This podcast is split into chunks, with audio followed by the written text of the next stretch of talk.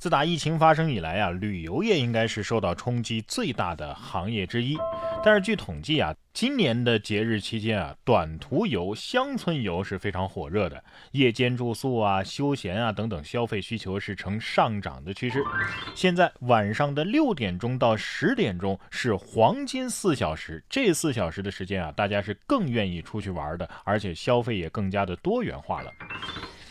所以现在大家都变成了夜行性动物了，是吧？晚上六点到十点，这不就是饭后百步走嘛？是吧？难道饭后遛遛狗就约等于我带狗子去旅游了？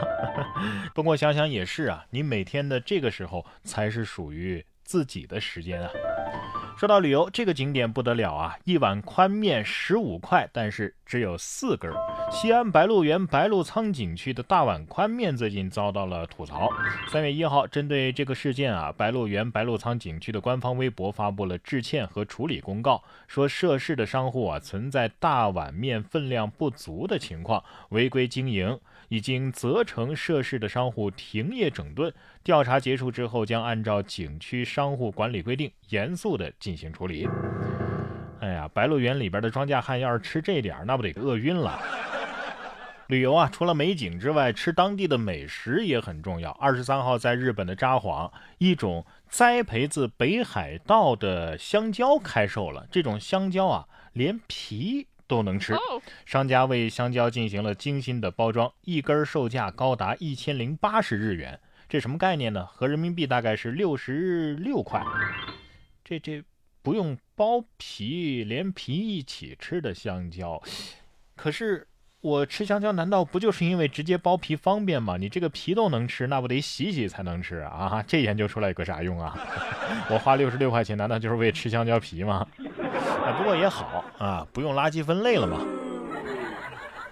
同样是新奇的品种，在印度的安德拉邦小镇彭格阿努尔有一种微型的流牛，成年牛的这个平均高度啊，仅仅只有七十到九十厘米。印度媒体表示，它是世界上最小的驼峰牛品种之一。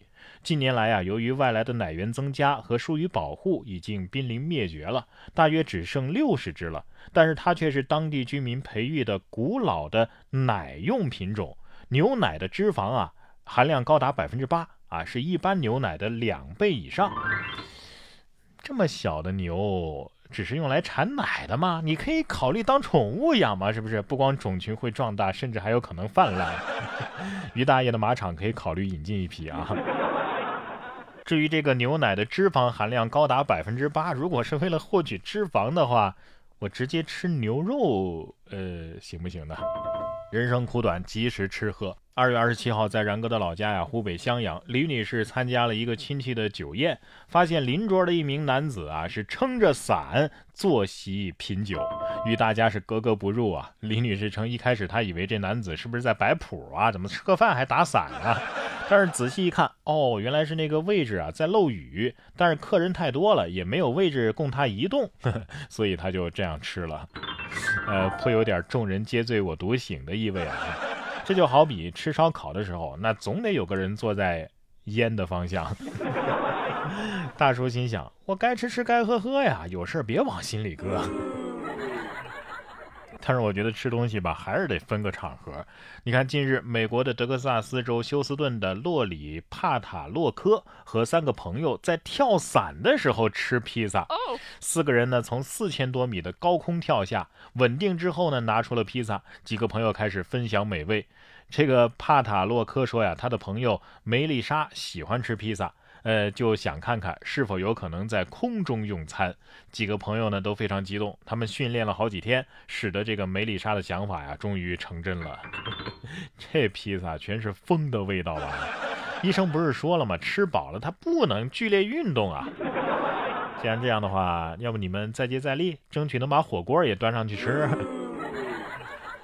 说到吃啊，不知道大家所在的地方有没有吃春菜的这种民间习俗啊？这个吃春菜啊，又叫咬春、嚼春啊。在早春时节呢，各类春菜在多地是陆续上市了。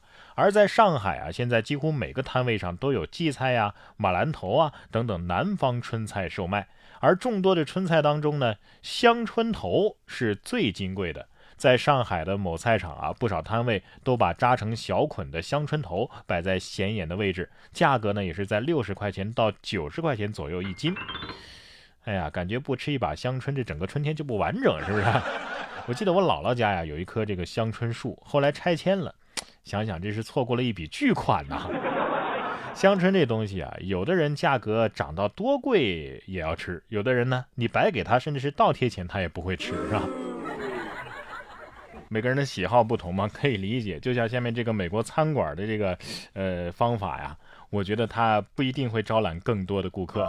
近日，美国纽约。美联社的一则报道啊，当地的一家牛排餐厅为了招揽顾客，从杜莎夫人蜡像馆处借来了五尊名人的蜡像。前来用餐的顾客就得以和奥黛丽·赫本呐、乔恩·哈姆啊等等知名的人物蜡像一同进餐。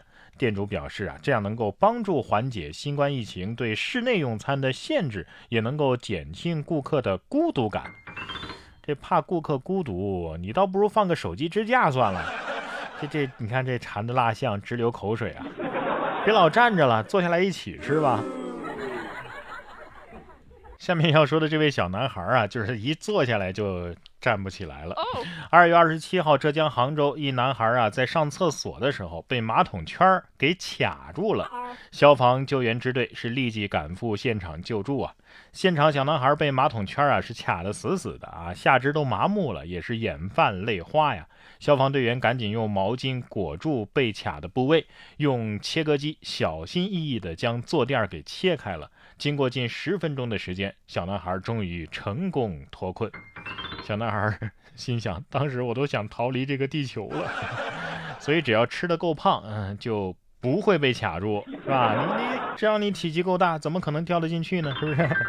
不过小孩可以理解，因为孩子他是要长个儿的嘛，是不是？他掉进去的时候还没这么大，然后掉进去之后瞬间长个了，他不就卡住了吗？好了，今天节目最后呢是我们的然哥读书会的荐书时间。今天要为大家推荐的这本书呢，名字叫《遇见未知的自己》。在这光怪陆离、物欲横流的当下呀，不知道您是否也是经常感到迷茫、困惑、不知所措？当情绪低落、遭遇种种不顺的时候，是不是也会问自己：为什么我就不能拥有想要的生活呢？或者你明明发现自己工资更高了，生活也比以前更好了，但就是开心不起来？无论你是在追求人生的答案，还是在尝试解决人生的难题，或者是处在一个停滞的阶段，不知道下一步该怎么走，或许你都能够在这本书里找到你想要的答案。然哥读书会本期更新。遇见未知的自己，听我为您解读这本畅销五百万册的必读经典。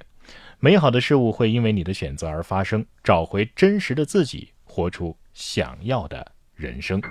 然哥读书会是我发起的一个读书分享会，我们为您精选了全球一百本好书，每期我都会做十五分钟的拆解精读，帮您把每本书读懂读透，助您实现全方位的提升。